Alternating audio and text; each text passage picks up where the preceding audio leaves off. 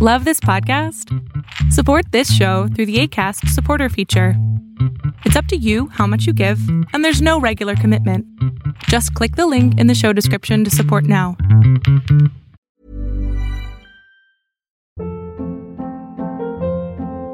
Hold up. What was that? Boring. No flavor. That was as bad as those leftovers you ate all week. Kiki Palmer here, and it's time to say hello to something fresh and guilt-free. Hello Fresh. Jazz up dinner with pecan-crusted chicken or garlic butter shrimp scampi. Now that's music to my mouth. Hello Fresh. Let's get this dinner party started. Discover all the delicious possibilities at hellofresh.com.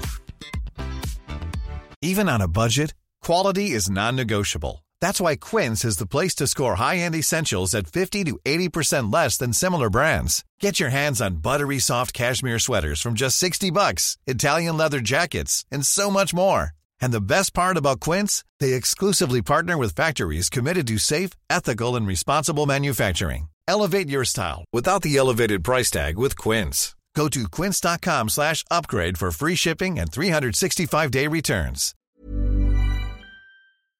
Hola, ¿qué tal? Yo soy Adrián Salama y estás a punto de ver una entrevista que me hicieron, bueno, fue más bien un webinar que me hicieron para la Universidad Autónoma de Guerrero el día 21 de mayo del 2020, en donde hablo con ellos, eh, en su mayoría psicólogos que están a punto de terminar la carrera, sobre emociones tóxicas, sobre sentimientos y sobre mi manera de ver el mundo. Espero que te guste, espero que lo disfrutes y cualquier comentario estoy a tus órdenes creo que lo primero que hay que hablar es de qué es, qué es una emoción tóxica, ¿no? ¿Qué, ¿Qué significa que las emociones se puedan volver tóxicas? Y para eso tengo que irme primero a qué significa emoción y qué significa sentimiento. Por lo que me gustaría explicar, emoción es todo aquello que yo siento. Emoción es aquello que es 100% automático puede llegar un pensamiento y automáticamente mi cuerpo va a reaccionar ante esto. Y eso es una emoción. ¿ok? Las emociones no se pueden pensar, las emociones actúan de manera automática. ¿Cuándo se puede volver tóxica una emoción? Pues solamente cuando esta emoción constantemente está presente. Cuando ya un pensamiento toma esa emoción y está constantemente lanzándola a nuestro cuerpo hay cuatro emociones básicas con las que tú naces. Y esto es bien importante que la gente lo entienda. Cuatro emociones básicas con las que naces. Y estas son estas. Alegría. Todo bebé nace sabiendo ser alegre, ¿ok?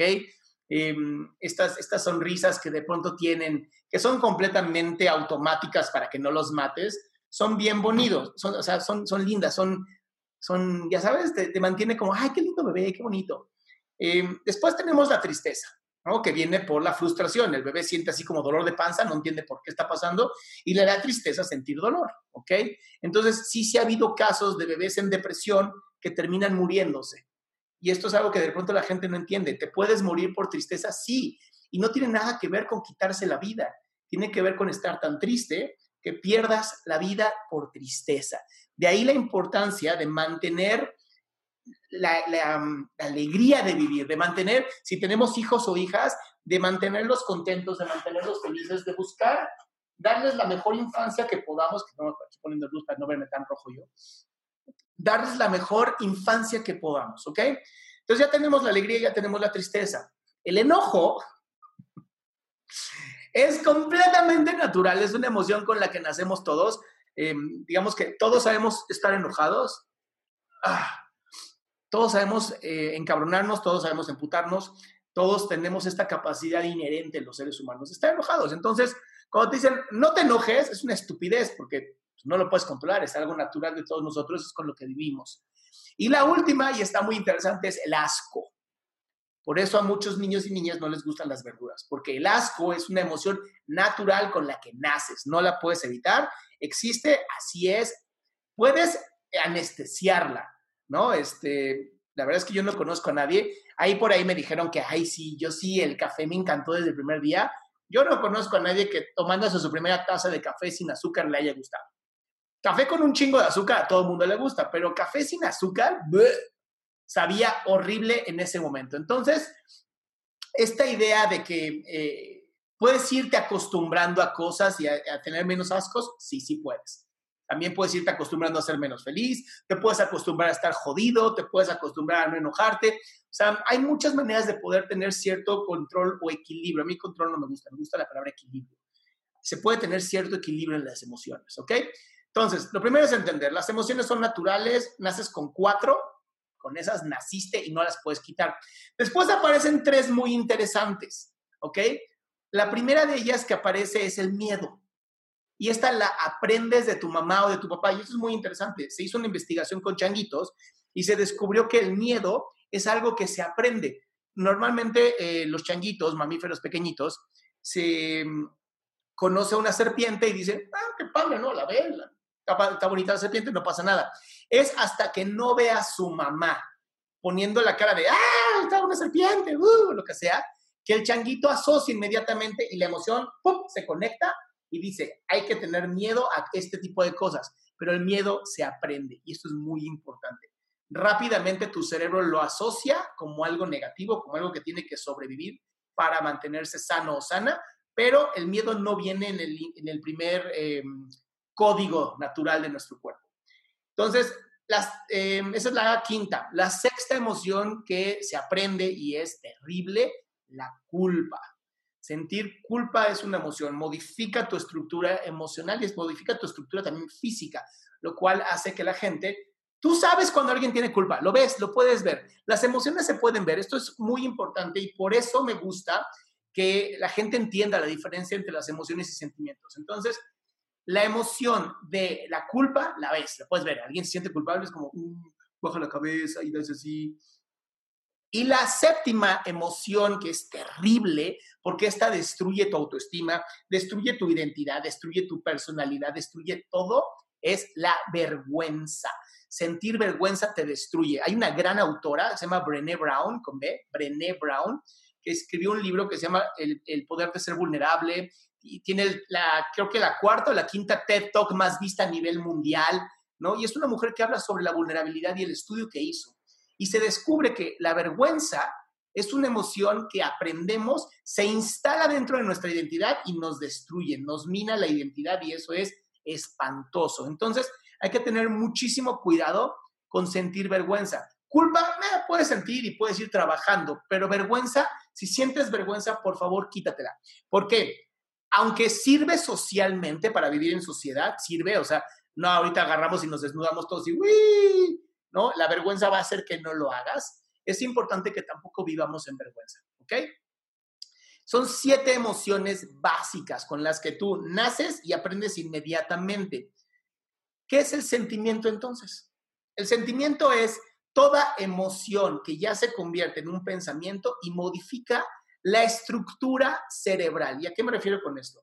Todos los seres humanos tenemos algo que se llama el homónculo, suena horrible, yo lo sé, yo no le puse el nombre, y es la versión cartográfica, o más, eh, explicarlo de manera más fácil, es cómo eres tú mentalmente, ¿ok? En tu cabezota. O sea, si yo le pico alguna parte de tu cerebro, ¿no? Si le pico algunas zonas, vas a sentirlo en alguna parte de tu cuerpo. Hay partes de nuestro cerebro, ah, como por aquí, que son como los pies, más acá están los genitales, más acá están los brazos. Y entonces, si yo le voy picando esas partes de nuestro cerebro, la parte cartográfica la vas a ir sintiendo físicamente. Los sentimientos afectan tu físico, ¿ok? O sea, la emoción se muestra físicamente. El sentimiento altera tu físico. Checa nada más que importante. La enfermedad psicosomática lo que todas las enfermedades psicosomáticas tienen que ver con sentimientos, porque es la emoción que pasa al pensamiento, que pasa al cuerpo y no se expresa. Entonces quiero que pienses en una liga. Yo no sé por qué no tengo ligas. Aquí está. Ajá, una liga de pelo. Un sentimiento cuando se prepara para salir hace esto. Y cuando quiere salir, se deja ir. Ya pinche polvo aquí de la liga. ¿Ok? ¿Qué pasa cuando yo no expreso mi sentimiento. Y peor, ¿qué pasa cuando no expreso la emoción? Se queda atorada en alguna parte del cuerpo. Y esto se conoce como enfermedades psicosomáticas. Se empieza a tensar el nervio, poco a poco se sigue tensando, hasta el grado que enferma algún órgano. Los órganos blandos son los órganos a los que les hemos aventado, cada uno de nosotros tiene uno diferente, ¿eh? La mayoría es el estómago por la gastritis, otros del cuello y no, y no pueden hablar después, este, los oídos, ¿no? Va adquiriendo, depende cada uno su, su proceso. Entonces, cada uno de nosotros tenemos una forma de mandar estas emociones y sentimientos a alguna parte. Cuando una emoción se vuelve tóxica, la realidad es que no es la emoción, es el sentimiento. Hay sentimientos tóxicos. ¿Y a qué me refiero? El pensamiento. Vamos a poner el ejemplo más claro, el que todo el mundo usa, ¿no? Él o ella me engañó y estoy resentido o resentida.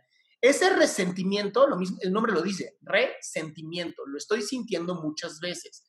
Por lo tanto, se está acumulando un sentimiento de enojo, de mm, tristeza, de frustración, se empieza a acomodar en mí y eso me va a terminar lastimando.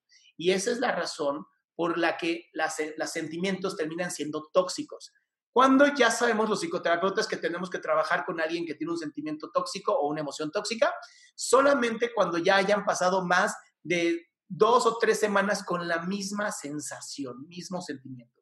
¿Y por qué lo, quiero aclarar tanto esto? Porque muchas veces las personas dicen, ay, es que estoy deprimido. ¿Y cuánto tiempo llevas deprimido? Un día. No, no puedes pasar un día deprimido. La depresión, para ser considerada depresión, por lo menos son seis meses, ¿ok?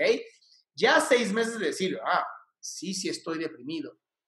De no ser así, es una tristeza, pero si yo no quiero soltar esa tristeza, ya estás hablando de una emoción tóxica.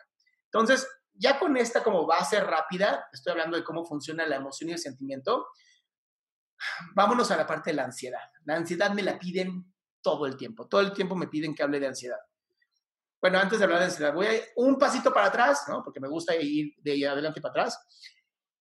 ¿Qué tan importante es conocer mis emociones? Pues bien, el último estudio que se hizo de, de neuropsicología o neuropsicoinmunología demostró que cuando las personas expresaban sus emociones, reducía considerablemente, considerablemente casi 70% el estrés que el cuerpo sentía.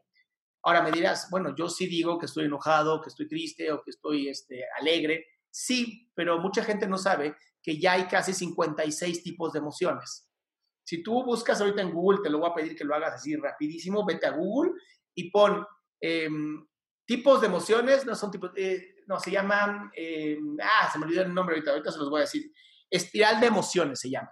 Si tú te metes a buscar cuál es el, como el ciclo de las emociones o espiral de emociones, vas a encontrar que hay uno que tiene seis emociones al inicio y luego se va agrandando y son un montón de emociones, ¿ok? Y esto es lo que hace que la gente entienda que puedes, a lo mejor no estás enojado, a lo mejor nada más estás eh, molesto, ¿no? Pero entonces yo nada más todo el tiempo llamo a la misma emoción de diferentes categorías o diferentes niveles, la llamo igual.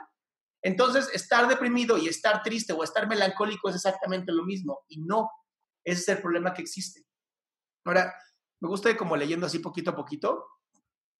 Em, Dice, no mostrar emociones se, puede llamar como un mecanismo de defensa. Hay que tener mucho cuidado con estos términos y más como psicólogos. El mecanismo de defensa solamente existe dentro de la eh, psicoanálisis freudiano, en donde Freud, eh, en su superinteligencia, porque fue un gran genio, encontró que en su teoría el yo tenía que crear mecanismos para defenderse y por lo tanto bloquear la energía. En psicoterapia gestal nosotros no, no creemos en esto, no nos gusta esa palabra, porque entonces significaría que el yo, la parte más sana de ti, puede lastimarse a sí mismo. Y no tendría sentido, o sea, ¿por qué te lastimarías a ti mismo? ¿Ok? Después Melanie Klein, más adelante, habla de la chichibuena chichimala y cómo los niños y niñas, por no querer eh, perder la teta materna, muerden o no muerden la teta y entonces siguen tomando de una manera para no perderla, ¿no? Siguen tomando leche y se lastiman. Pero es algo completamente neurótico. Entonces, para enseñarles un poquito más sobre Gestalt, vamos a hablar del yo y el no yo. Vamos a hablar de esta dicotomía, del blanco y el negro. Negro bueno y blanco malo para que no se hable aquí de, ay, qué racista. ¿Ok? El yo y el no yo. El no yo es una parte psicológica, es, una, es un ente psicológico que aparece en el momento en que el bebé o la bebé se da cuenta que no está unida o unido a la madre. Y esto muy cabrón. Porque de pronto es darse cuenta de, hmm, mi mamá no es una extensión mía. Yo puedo hacer cosas por mí. Y en ese momento se hace una decisión en el cerebro y se divide. Y tenemos a una parte negativa que nos va a lastimar y a una parte positiva que nos va a llevar al éxito. Por eso a mí la palabra mecanismo de defensa no me gusta. Son eh, formas del no yo de detener nuestro crecimiento personal. Ahora, aquí lo que mucha gente luego no entiende y es muy importante entender es que el no yo va a hacer todo lo posible para destruir, así literal, destruir al yo, sin darse cuenta que si destruye al yo se muere, porque pues, es el no yo, es pendejo, ¿ok? Entonces, dentro de todo esto que estamos aprendiendo, hay que entender que cuando yo anestesio mis emociones, es una manera de defender a mi yo. ¿Cómo? Las emociones me han lastimado porque no he sabido manejarlas. Entonces, el no yo toma el control y dice, ¿sabes qué? Yo eres muy tonto, déjame tomar el control a mí, vete para acá y yo me encargo. Si te pones a pensar que más o menos el 75% de nuestro día, 70% de nuestro día está completamente automatizado, porque nuestro cerebro gasta demasiada energía como para además ser consciente las 24 horas del día, pues el no yo está muy presente todo el tiempo. Cuando tú eres consciente de ti, cuando estás constantemente enamorado de ti en el proceso tuyo, te vas a ir dando cuenta que mientras más vas avanzando, es más fácil que tengas rápidos momentos de micro, microconciencia. ¿A qué me refiero? No eres consciente 24 horas, pero eres consciente, haz de cuenta, un minuto de cada hora. Y con eso mantienes al no yo bajo la luz, así diciéndole, te estoy viendo, cabrón, ¿no? A lo mejor me volteo a algo, algunas cosas y es como de, ¿eh? ¿Qué decías, no yo? Ah, te estoy viendo. Y de esa manera mantienes controlado como a este desmadre de persona que tenemos. Entonces, la ansiedad. La ansiedad radica en una parte de nuestro cerebro que está aquí atrás, que es entre el hipotálamo, el bulbo raquídeo, el, el em, cerebelo y tu amígdala jalando para atrás, un poquito atrás de la amígdala. ¿Por qué? Porque la ansiedad tiene que ver con el instinto que todos los seres humanos tenemos, que es correr, atacar o paralizarnos. Eso es natural. Hoy, en plena cuarentena, la ansiedad está vuelta loca porque tenemos algo que se llama memoria corporal. Para los que no sepan qué es la memoria corporal, es físicamente. Um, hice un video hace poquito en TikTok, no sé si vieron, en donde yo me agacho así rapidísimo, ¿no? Para protegerme. Cuando escuchas un, un sonido muy fuerte, te proteges rápidamente. Sobre todo vas a proteger tu cuello y tu cabeza, porque es la zona en donde nos, anteriormente, cuando hace 200 mil años, nos mataban los animales, ¿no? Te mordían el cuello y te morías. Entonces, este tipo de em, acciones instintivas no son controladas por tu cerebro, son controladas por tu médula espinal y se llaman arcos reflejos. Son eh, naturales en todos nosotros, biológicamente vienen incluidas y te ayudan a, a sobrevivir, ¿ok? La ansiedad, la ansiedad es exactamente eso. Es trabajar en tu arco reflejo. Entonces, como está completamente automatizada, no la podemos controlar. ¿Quién siente ansiedad? Todos. Todos sentimos ansiedad. Tenemos que ya quitarnos esta idea de, ay, es que estoy mal porque siento ansiedad. Todos sentimos ansiedad. Lo que pasa es que algunos tenemos moduladores que son mucho más eficientes que otros. Entonces, si la ansiedad actúa como un arco reflejo y tenemos algo que se llama memoria corporal que está completamente eh, primitiva, hay que entender algo muy importante. El, como seres humanos vamos a estar en este mm, proceso de me están de alguna manera castigando, ¿ok? El hecho de estar en, el... E, el hecho de estar encerrados es como un castigo, ¿ok? Y esto es bien importante que se entienda. Es como estar en un castigo. Entonces, ¿por qué me castigaron? ¿No? Cuando éramos chiquitos, papá, mamá nos, nos castigaban, nos enviaban a nuestro cuarto y entonces teníamos un problema. Pero ¿y ahora qué hice? ¿Por qué ahora estoy siendo castigado, castigada? Y eso genera aún más ansiedad. Y eso genera sentimientos horribles porque el pensamiento empieza a girar y a girar y a girar. Y es como si, como si el no yo pudiera tomar control y decir, ok, algo hiciste mal y, no te voy a decir que eh, los que alguna vez hemos tenido parejas tóxicas, yo sé que soy de los pocos que sí, porque todos ustedes viven relaciones bien bonitas, los que hemos tenido parejas tóxicas se habrán dado cuenta que tu pareja te dice algo así como, sé lo que hiciste, y tu mierda, y empiezas a pensar en un montón de pendejadas, ¿no? En lo que puede ser que hiciste o dejaste de hacer. Y eso hace que tengas sentimientos tóxicos que te lastimen, porque entonces hay vergüenza y hay culpa. y estas dos dañan al ser humano cabrón, lo dañan de verdad. Llevo 16 años dando psicoterapia y no sabes lo difícil que es trabajar con alguien que siente vergüenza. No sabes lo triste que es trabajar con alguien que no puede validarse a sí mismo diciendo, sí, sí valgo la pena, sí soy importante. Porque además, tú puedes decir lo que quieras, como psicoterapeuta o como psicólogo orientador, puedes decir lo que quieras, pero no va a funcionar. La persona no se lo va a creer porque en su identidad, o sea, la base del ser humano, no se lo están creyendo. ¿Ok? Entonces, la ansiedad es un tema sumamente importante y es un tema que tenemos que trabajar a través de moduladores. Y moduladores pueden ser el ejercicio, la rutina, la lectura, eh, la terapia. La terapia es la... El mejor modulador que existe es la psicoterapia. Ya, no hay más. ¿Ok? Los ansiolíticos, porque después me preguntan, oye, los ansiolíticos, esos son buenos para tapar el síntoma, no la ansiedad. ¿Y a qué me refiero? Um, tienes tu coche, ¿no? Vas manejando tu automóvil y se prende una luz roja. El ansiolítico lo que hace es que le pone una sticker en la luz roja para que no se vea. Pero ahí sigue. ¿Ok? Entonces hay que tener mucho cuidado con los moduladores. Yo sí mando a la gente con psiquiatra cuando lo veo necesario. No es muy seguido. Hay personas que ya es tanta la ansiedad que ya su cerebro aprendió a vivir con ella y entonces hay que meter algo que la tape para que la persona diga, mm, qué chistoso, no me siento con ansiedad. Eso no significa que ya la curaron, significa nada más que puede reaprender a vivir sin ansiedad, ¿ok? Entonces, esto sí me gustaría que quede como un buen paréntesis, porque si en algún momento alguno de mis colegas, ¿no? Que están aquí viendo esto o que en el futuro lleguen a ver, mm, tienen esta persona que por más psicoterapia, por más orientación psicológica no han podido ayudar, es importante ser honesto y decir, creo que bueno necesitar la ayuda de un psiquiatra, que para eso estudiaron. No está mal mandar a la gente con psiquiatras, porque además no es como vete con él y ya, ya me liberé de ti, es ve con él o con ella, con el doctor o doctora, y entonces yo ya puedo seguir trabajando contigo ya con un sticker bien bonito que no me va a dejar ver la ansiedad o la depresión. Ahora, aguas con creer que la depresión se quita en la primera toma de pastillas, ¿eh? Eso no existe. La depresión tarda casi dos o tres semanas en la pastilla empezar a hacer cierto efecto para que la terapia sea mucho más fácil y más rápido. Yo como terapeuta poder apoyar a las personas. Entonces, regresando a esto que estamos hablando de las emociones tóxicas, o ya como aclaré, sentimientos tóxicos. Es importante primero reconocerlos.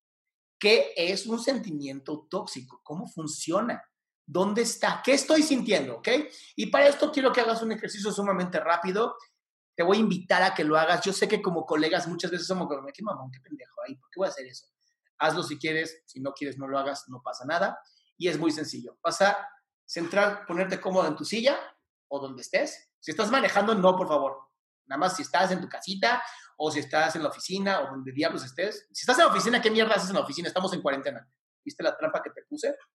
Entonces te vas a sentar cómodo, vas a respirar tres veces. El tres es un número muy importante por alguna razón. Vas a inhalar, vas a exhalar, vas a inhalar y vas a exhalar. Y ahora lo único que quiero que hagas es que hagas conciencia de tu cuerpo. ¿Cómo te sientes? ¿Fue fácil respirar? ¿Hubo tensión en el tórax para respirar? Wilhelm Reich, que fue un gran psicoterapeuta y un, eh, psiquiatra, hablaba de que tenemos varios eh, cinturones de estrés. Y hay uno aquí en la cabeza, hay uno en los ojos, uno en la boca, uno en el cuello, uno en el tórax, uno en el abdomen y uno en la zona genital. ¿Cómo sientes tu cuerpo ahorita? ¿Sientes estrés cuando ¿Sientes tensión en alguna zona de tu cuerpo? Si haces este tipo de mindfulness, ¿cómo se siente? Cada vez que respiro, ¿dónde hay, ¿dónde hay tensión? Y una vez que encuentro la tensión, mucha gente la va a sentir aquí en el cuello o aquí en el tórax. La mayoría de la ansiedad la va a sentir en el tórax, la mayoría. Cada vez que respiro, ¿dónde está? Los hombros también, muy bien, muchas gracias. El estrés también está en los hombros. Pero esto es porque cargo el mundo, cargo todo el mundo en mis hombros. La mayoría de la ansiedad como tal se siente aquí, en esta zona del cuello a el pecho, ¿ok? Entonces, ¿cómo la voy sintiendo? ¿Qué emoción está ahí? Me encantaría que la analizaras. ¿Qué emoción se pudo estar alojando ahí? Si te dieron ganas de llorar, por favor disfrútalo. de verdad, Nadie te está viendo, disfrútalo. No pasa nada. Si te dieron ganas de reír, ríete. Qué bonito. Si te dieron ganas de golpear algo, agarra tus puños, apriétalos fuertemente y pégale a un sillón vacío, por favor, que quede bien claro. Pégale al sillón, pégale al sillón y saca todo ese coraje. Y si tienes que gritar, grita. ¿Cuál es el problema? Tenemos que dejar ya, eh, digo, entiendo que como psicólogos, ¿no? Mis compañeros, colegas que están aquí en la Universidad Autónoma de Guerrero, no tienen ningún problema con sacar sus emociones, expresarlas y decir, chingada, para eso estudio psicología, ¿no? Pero si no puedes ubicar qué emoción estás sintiendo, tienes que empezar a hacer mucha más meditación. Tienes que reflexionar mucho más sobre tu vida, sobre la toma de decisiones. Los seres humanos somos los hábitos que constantemente estamos teniendo y no se nos debe de olvidar esto. Tú eres el producto y tu futuro es el producto de los hábitos que tienes hoy. Si uno de mis hábitos es no ser consciente de mí, no ser consciente de lo que estoy sintiendo, hay un problema. Y hay un problema grave. Si uno de mis hábitos es vivir enojado o enojada, ¿qué estás haciendo? Ya te expliqué al inicio de esta plática que tus emociones van a afectar a, tu a tu cerebro y se van a convertir en sentimientos. Y esto puede alterar la neuroplasticidad de tu cerebro. Y esto es cómo tus neuronas se comunican entre ellas. Si tus neuronas todo el tiempo están recibiendo cortisol, que es la hormona del estrés, porque todo el tiempo estás estresado, porque todo el tiempo estás encabronado, estás triste, tu cerebro va a empezar literal a pues decir, vamos, esto es natural, entonces hay que empezar a comunicarse más con cortisol, lo que va a hacer que después ya no puedas controlarlo porque te condicionaste tú mismo a vivir en cortisol. Por eso les digo que los hábitos hacen a las personas. Y un buen hábito es bien difícil de hacer, es bien costoso de hacer, pero a la larga es una belleza. Un mal hábito es bien fácil de hacer, ¿no? Sentarse a ver la televisión y comer papas es bien fácil pero destruye tu futuro. Entonces, sí, al inicio es difícil, al inicio tenemos que dedicarnos a trabajar muchísimo en lo que nosotros queremos. Tenemos que trabajar durísimo en nosotros, en cómo vamos a, manejarnos, en ser conscientes, en generar hábitos. ¿Cómo se hacen los hábitos? A través de la constancia, la práctica, la rutina, hasta que se instala en tu cerebro y ya no sale de ahí. Entonces, si yo puedo modificar con mis emociones, puedo modificar cómo se comunican mis neuronas y cómo se comunican mis neuronas, puedo hacer que modifique la estructura de mi cerebro, por lo tanto puedo modificar mi futuro. Y ahí está el secreto de las emociones tóxicas. Las puedes modificar. Hay un ejercicio buenísimo que se hizo en la escuela, este es un, un, experimento de Harvard, la Universidad de Harvard, en la sección de medicina, porque psicología en Estados Unidos es medicina, para que nada más vayan viendo cómo todavía estamos muy atrasados. Mm y se considera el psicólogo como el médico, igual de importante. Además, tomas cuatro años de carrera más cuatro años de psicología, o sea, es una carrera larguísima. En la escuela de Harvard de medicina hicieron un experimento con personas que tenían depresión profunda, o sea, gente muy jodida, ¿ok? Y los medicamentos ya no estaban funcionando. Y entonces les pidieron a estas personas, agarraron a un grupo de personas, que fueron los que pusieron este experimento, y les dijeron, vas a sonreír todos los días frente al espejo cinco minutos pusieron a las personas a sonreír cinco minutos frente al espejo. Entonces, si tienes un espejo o a cualquier cosa que sea una pantalla, ¿no? Haces esto. Y sonríes falsamente. Nada más. Cinco minutos. El experimento demostró que después de 28 días, nada más 28 días, las personas habían tenido un mayor efecto en los medicamentos y habían reducido casi 76% de las personas su depresión a una depresión distímica, o sea, súper leve. Te estoy hablando que de depresión profunda, que el medicamento no funcionaba, a distimia, donde el medicamento ya funciona, siete de cada diez lo hizo con solamente sonreír cinco minutos. Si eso, si de verdad eso, no es lo mejor que puede existir con solamente fingir una sonrisa, no hay manera más perfecta de decir que la psicología es una ciencia maravillosa. Y lo descubrieron así. ¿Qué pasa si sonreímos? esta frase de los americanos que me encanta, ¿no? Fake it till you make it. O sea, fíngelo hasta que lo hagas realidad.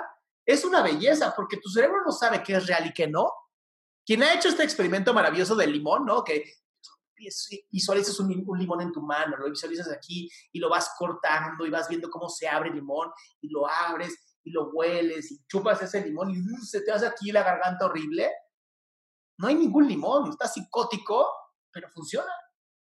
Por lo que yo te explicaba de la memoria corporal. Tu memoria corporal es una belleza. Tu memoria corporal te va a avisar qué tienes que hacer y qué no. Por lo tanto, podemos modificar toda nuestra estructura mental con solamente hacerlo, ponernos en acción. Yo siempre, yo, la, verdad es que siempre hablo de cosas que sé. Honestamente, nunca me meto en territorios que no conozco. Por eso, para mí es muy fácil hablar de todo esto. Entonces, si algo te puedo decir es que esta capacidad que tengo de ayudar a la gente a hacer un cambio brutal en su vida es porque llevo 16 años haciéndolo. Haz las cuentas, 16 años atendiendo casi a 5 pacientes diarios, te da una experiencia brutal.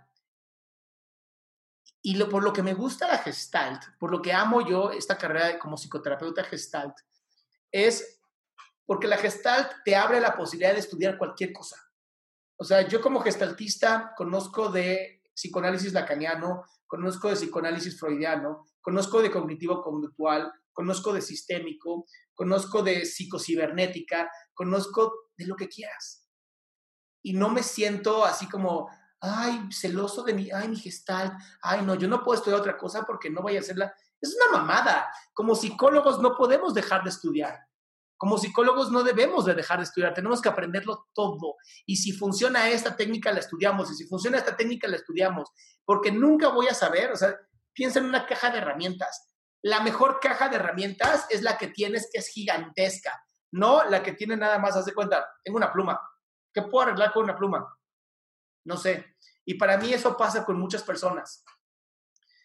Saben vivir en tristeza, saben vivir en, la desolación, saben vivir en el enojo. Y ya es una buena herramienta, me ha ayudado a vivir. Pues si eso llamas vivir, sí, yo lo llamo sobrevivir. Y te hago esta pregunta que he hecho últimamente porque me impactó y me encantó. ¿Tú eres un ser humano viviendo experiencias espirituales o eres un espíritu viviendo experiencias humanas? Piénsalo muy bien, porque ambas respuestas tienen poder fuerte. Si tú dices, no, yo soy un espíritu viviendo experiencias humanas, entonces, ¿por qué no explotas ese potencial con el que llegas? Como espíritus llegamos con un potencial impresionante, ¿no? El mismo universo, Dios, energía, llámalo como quieras, nos ha dado el poder de hacer lo que querramos. Y si somos humanos viviendo experiencias espirituales, ¿por qué no estamos explotando nuestro espíritu para conectar con otras personas? Y esto es algo que a mí me gusta mucho y, y creo que es importante que reflexionemos. ¿Quién soy y qué quiero hacer con mi vida? El miedo es aprendido, y aún así, el miedo dicta la vida de casi todo mundo. No hago algo porque me da miedo. Y, hay una frase que me encanta, el no ya lo tienes. El no ya está. Porque tú te lo dices a ti mismo. Buscar el sí es diferente. Buscar el sí, buscar que la gente te entienda, buscar que la gente te comprenda, buscar ser tu mejor versión, es bien difícil pero es una de las tareas que yo creo que nadie en esta vida se ha arrepentido de autoconocerse. No conozco a una sola persona que se haya arrepentido, de verdad. Cuando ya por fin le quitamos, em, cuando le logremos quitarle la salud mental, el tabú, cuando digamos, la salud mental ya no es un tabú, estar triste ya no es un tabú, poder expresar mis emociones ya no es un tabú, ese día la humanidad va a ser impresionante. Hoy los economistas, ¿no? hay toda una rama de economía que es este, psicoeconomía muy interesante, hoy ya saben los economistas que la depresión está destruyendo la economía del país y del mundo entero. Que la Organización Mundial de la Salud hace dos o tres años haya dicho que hay una pandemia de depresión y nadie se haya puesto tapabocas y lentes y no quieran salir de su casa, es triste. Tenemos una pandemia de depresión, ¿no? La gente está deprimidísima, pero nadie está haciendo nada para cuidarse, nadie está haciendo nada para ayudar a su prójimo. Pero no mames, nada más es tu culo el que está en la, barra ahí al frente y entonces todo el mundo, ay, sí, y el cubrebocas y los lentes y ahí no salgo de mi casa y ahí no me vaya a dar y, ¿de verdad? nada más porque es un virus, ¿verdad? Pero también la ignorancia es un virus. Y la ignorancia está basada en el miedo, y yo ya les dije, el miedo es aprendido. Entonces tenemos que desaprender el miedo. ¿El no ser empático es una emoción tóxica? No, el no ser empático es un daño cerebral. Siete más o menos es un porcentaje, es como un 3%, 3.7% de la gente nace sin empatía, pero se les conoce como sociópatas.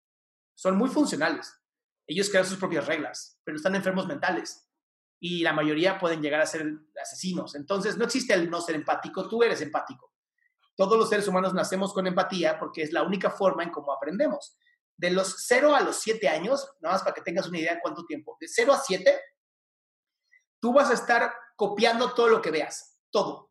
Y aquí es donde me encanta porque ahí caigo en el, ¿cómo dicen? El, el casa de herrero cuchillo de palo está demostrado económicamente que por más y estimulación temprana y por más mamadas que le des a tus hijos, no aprenden como lo que ven en ti como familia. Entonces, por más que lleves a tus hijos a la mejor escuela y lo que quieras, si tú no estás fomentando en casa las actitudes, no sirven para nada. Es una pérdida de tiempo y de dinero. Está padre para que los mamás y los papás, ¿no? Yo en este caso, hagamos relaciones con otras personas y podamos hablar pestes de nuestros hijos sin que se sienta tan mal, ¿verdad? como cuando le dices a, tu amigo en el Jimbori, no te dan ganas a veces de aventarlo por la ventana y te dice todos los días. dices, gracias, ya no me siento tan mal. Ah, esto es bien importante, hagan una buena red de apoyo. Hagan una red de apoyo hermosa, no, no se basen en su familia, por favor.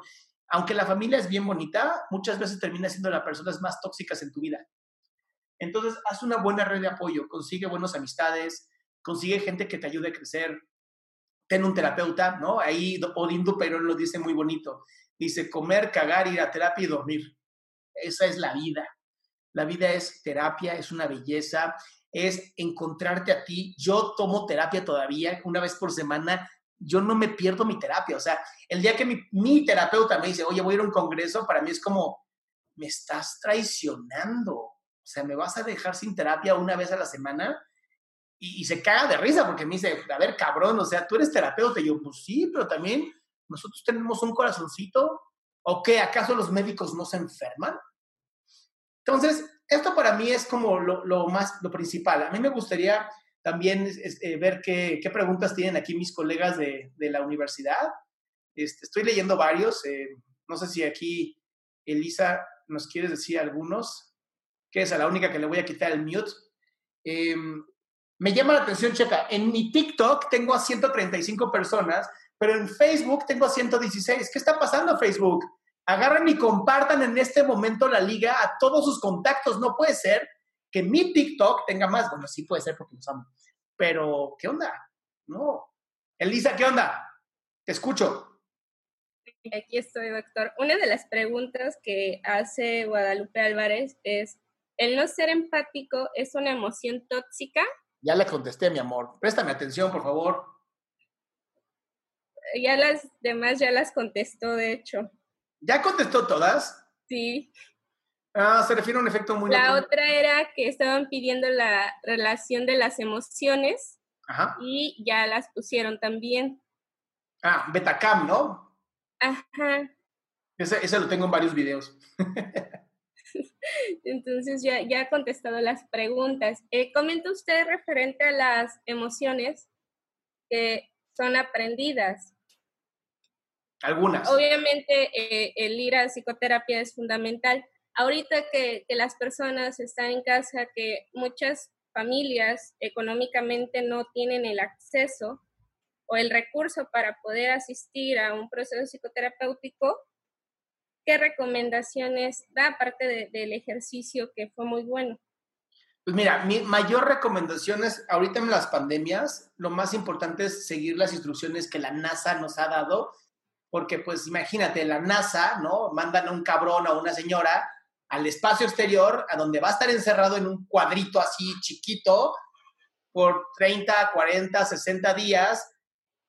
Y tienen algo en la NASA muy importante que lo he explicado tantas veces ya en mis videos, en mis podcasts, en mis escritos, y por alguna razón como que no quieren aprenderlo. Hablen por lo menos de dos a tres horas diarias con alguien. Y con alguien me refiero a diferentes personas. No agarren a una sola persona tres horas porque no mamen, pobre persona. Pero agarrarte tres o cuatro o cinco personas todos los días y hablar con ellas, agarra tu teléfono celular, que está aquí, no lo puedo agarrar en este momento, ¿no? Pero agarra tu teléfono celular y ponte a llamar a todos tus contactos que hace años no hablabas con ellos o ellas. Y mándales un mensaje. Hola, ¿cómo estás? ¿Quieres platicar? Hace mucho no, no sabemos nada. Eso es tan importante. Es tan importante el poder platicar y expresarme. Mientras más exprese, nuestro cerebro tiene varias zonas gigantescas de comunicación. Mientras más se usen esas zonas, más se reduce el estrés en la persona. Ahora, acá hay una, ¿no? Este, ¿Cómo saber si tienes una emoción tóxica? Ya lo expliqué. Eh, más de tres semanas, más de tres semanas, ya se considera un sentimiento tóxico. Ahora, el odio es una emoción aprendida. El odio viene del enojo. ¿Me mandé qué? Creo que no dijiste nada. El odio es el miedo y el enojo combinados. Cuando se junta miedo y enojo, se convierte en odio. Entonces, no es aprendido. Es el enojo es natural, vienen todos nosotros. El miedo sí es aprendido. Juntas estos dos cabrones y es el literal lo peor que la receta de la trágica, de lo trágico. Además, me encanta porque dicen, del amor al odio hay un solo paso. Es real, porque el amor y el odio se parecen casi en todo. O sea, tú cuando odias a alguien estás pensando todo el tiempo en esa persona pinche idiota, ojalá se muera, ¿no? Y en el amor es todo lo contrario. Ay, princesa, ojalá siga viva para toda la vida. ¿No? En el odio le, deseas la muerte y en el amor le deseas la vida. Es lo mismo. Es una moneda nada más de, un lado y otro. Entonces, sí, así, así se hace. ¿Es conveniente dar terapia online? Qué buena pregunta. Eh, Stanford, que es una universidad muy importante en Estados Unidos, hizo, esta misma pregunta hace dos años. Y entonces no lo hicieron terapia online, hicieron terapia telefónica. Dijeron, ¿qué tan, ¿qué tan efectiva es la terapia telefónica? Lo interesante aquí es lo siguiente. Entrevistaron a 50 mil personas. 25 mil terapia eh, telefónica, 25 mil terapia eh, normal uno a uno. Se descubrió que es exactamente lo mismo. Así te lo digo, exactamente lo mismo. Lo que pasa es que hemos romantizado el contacto hemos romantizado eh, la rutina, ese momento íntimo entre que yo voy y con mi terapeuta. Pero hoy los millennials, yo soy millennial, ¿no? Generación X millennial, todavía no tengo ni puta idea que soy, pero estoy en la mitad. Nos gusta ahorrar nuestro tiempo para otras cosas. Entonces, perder dos horas en el coche para ir a ver a mi terapeuta no vale la pena. Pero si mi terapeuta me atiende, entonces me pongo mis audífonos, aquí me conecto con mis audífonos, mi terapeuta está en mi cerebro en ese momento, me está hablando directamente al oído. Y si además la terapia la tomo en mi cuarto, en donde yo he llorado infinitas veces, en donde he tenido relaciones, en donde, es, ya sabes, en mi cuarto, en mi intimidad, obviamente va a ser mucho más poderoso, porque es mi cuarto, es mi espacio. En cambio, el consultorio del terapeuta es su consultorio. Entonces, es exactamente lo mismo. Y habrá quien sea romántico y le encante ir a terapia, y habrá quien sea romántico como yo y le encante ir a su computadora terminar su terapia, colgar y seguir trabajando. O sea, no hay ninguna diferencia. Hay, cada persona es diferente y es una belleza. Yo hago videoterapias, sí, yo hago muchísimas videoterapias. El rencor es una emoción, es un, el rencor es más bien un resentimiento. Y entonces sí, sí tiene que ver con una emoción, pero más que una emoción es un sentimiento. Recuerden que cuando ya afecta tu nivel cerebral, o sea, cuando ya es un pensamiento, cuando ya incluye pensamientos son sentimientos. Ya, es muy, sencillo. Si yo ahorita te, doy así un molusco asqueroso, podrido y te lo pongo en la nariz, te va a dar asco, es una emoción. Automáticamente supervivencia. ¡Ah! ¡Qué asco! Eso es una emoción. Un sentimiento es el que hayas pensado en el molusco y te haya dado asco, porque lo pensaste. ¿Ok? ¿Cómo levantarse ¿Cómo levantarte después de vivir algo tóxico? Muchas gracias, Flaca. Pues muy importante, a través de levantarte, ponerte en acción. O sea, la mejor manera de salir de una depresión es acudir a terapia y la respuesta está en lo primero que dije, acudir, ir, moverte, accionarte. La mejor manera de salir de cualquier estado que no te guste es accionarte, moverte. Si la depresión y la tristeza te hacen estar así físicamente, ¿qué tengo que hacer? Levantarme, poner mi cuello atrás, así, hombros hacia atrás, cuello alto, respirar profundamente y hacer ejercicio. Por eso el ejercicio es tan importante. Por eso el ejercicio te ayuda a vivir mucho mejor, porque te ayuda a cambiar la estructura física de tu cuerpo. Y como ya les dije al inicio, la cartografía está en tu cerebro. si yo modifico la cartografía físicamente, también se modifica mentalmente. Esa es la importancia de conocerte a ti. Eso es por lo que Sócrates, lo más importante que dijo Sócrates en toda su filosofía fue, conócete a ti mismo. Yo, no, yo sé que no sé nada, conócete a ti mismo. Y estaba grabado en el este de oráculo de Delfos, o algo de Delfos, se llama así. Mm, ¿Qué más, qué más, qué más? Una de las preguntas también que menciona Miriam es, ¿qué sucede si la meditación no ayuda para relajarse? Entonces ejercicio hasta cansarte. Ahora, si la meditación no te está ayudando, es porque estás tomando malas meditaciones. Todo mundo cree que la meditación es hacer esto. y yo tengo una mucho mejor. Haces esto, tomas una respiración profunda y dices, ¡ah, la verga! Y mandas a la verga todo. Te lo juro, es la mejor meditación que existe en este planeta. Me encanta. Elisa está como de, neta invité a este güey. No, sí, sí, a veces yo considero que también el, el callar, me decía una persona, ¿no? A veces el querer ser niña buena, el que termina pagando las consecuencias pues, es nuestro cuerpo. Claro. Ahora checa este. ¿Un fuerte enojo puede causar tartamudeo y sentir que no puedes respirar? Sí, porque es un, eh, un desborde emocional, ¿ok? Y esto es bien importante. Cuando tú tienes un desborde emocional, tu cuerpo va a intentar modularlo de la mejor manera que entiende. Y como obviamente tenemos 200 mil años de cuerpo y nada más como 3 mil años de un cerebro medio, medio, medio, ¿no? Eh, puede generar algún tipo de tartamudeo, puede generar sudoración, puede generar falta de aire, puede generar dolor en todo el cuerpo, puede generar incluso una gripa. O sea, ese es el nivel del poder que tienes en tu cabezota. Otra de las preguntas de Ivana Olea es, ¿cómo puedes ayudar a una persona a querer hacer algo por sí mismo para salir de una depresión? Mira, yo normalmente creo en la autorregulación organísmica y a esto me refiero, hay gente que no quiere salir de su mierda. Entonces yo los acompaño y les digo, mira, yo estoy aquí y tú me importas entonces, ¿quieres hablar? No, no quiero hablar. Bien, cuando quieras hablar me hablas. Muchas veces no, o sea, esta frase de puedes llevar a un caballo a tomar agua al río, pero no puedes obligarlo a tomar agua, es real. Muchas veces no puedes obligar a alguien. ¿Cómo, cómo estás? ¿Estás presente? Llamas diario si quieres, un mensajito, ¿cómo andas? ¿Cómo vas? Nada más no le digan échale ganas. Me encabrona eso. A mí sí me emputan. Yo, de verdad, una, yo sufrí depresión cuando tenía como 30 años. Entre 29 y 30 años sufrí una mega depresión de medicamento, de todo. Y yo así, de verdad, de la depresión pasé al mega coraje porque la gente me decía, échale ganas. Y yo, neta, ¿crees que no he pensado en eso? ¿Crees que no he pensado en echarle ganas? Fue gracias a la psicoterapia. Llegó un psiquiatra que me mandó medicamentos que pude salir de la depresión. Entonces, conozco la depresión, conozco la ansiedad. Si ves cómo hablo y mi forma de moverme todo el tiempo, sabes que soy una persona sumamente ansiosa, pero tengo tantas moduladores, ¿no? Medito, hago ejercicio, como bien, mando a la verga a todo mundo que me cae mal, hago videos, comparto mi vida. O sea, hay que estar trabajándose constantemente. La vida es eso, la vida es trabajarte todo el tiempo, estar presente. De no hacerlo así, de no ser consciente de ti, no vas a poder vivirte bien. Y eso muchas veces es lo que genera el problema a mayor futuro, que no te conoces, que no sabes quién eres. ¿Ya estás de regreso, Elisa? Ya, estoy de regreso, un problema. ¿Qué pasó? un comentario, a veces hay jodidos felices. Pues supongo, ¿no? La ignorancia es una bendición al final. Pues bien, pues ha sido un gusto, un gusto, qué bueno que saludaste a todas estas personas. Un gusto poder compartir el conocimiento. Los invito a que me sigan en mi página, adriansalama.com.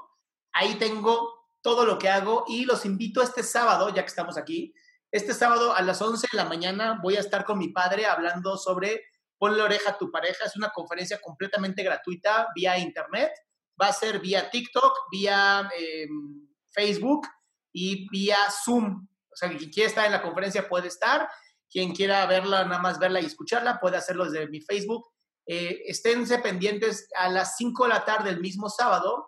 Hablo con Maribel Cerro, es una gran amiga mía, una nutrióloga muy, muy buena, hablando de qué hacer en esta cuarentena para no comer por ansiedad, lo cual es un tema que gusta mucho, a las 5 de la tarde. Métanse a mi página de adriansalama.com.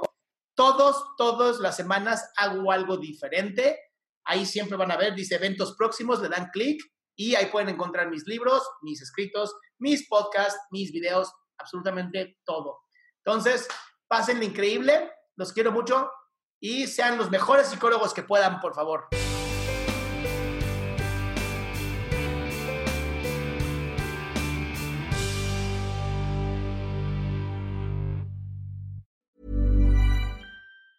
Hey, folks, I'm Mark Marin from the WTF Podcast, and this episode is brought to you by Kleenex Ultra Soft Tissues your ally to help tackle your allergy symptoms this season. I love the change of seasons, but nobody loves pollen and all those other things floating in the air that make you sneeze during this nice weather. Kleenex Ultra Soft tissues are hypoallergenic and allergist approved. So fight back against watery eyes and runny noses without worrying about irritating your skin. For this allergy season, grab Kleenex and face allergies head on. Planning for your next trip? Elevate your travel style with Quince. Quince has all the jet setting essentials you'll want for your next getaway, like European linen, premium luggage options, buttery soft Italian leather bags, and so much more. And is all priced at 50 to 80% less than similar brands. Plus, Quince only works with factories that use safe and ethical manufacturing practices. Pack your bags with high-quality essentials you'll be wearing for vacations to come with Quince. Go to quince.com/pack for free shipping and 365-day returns.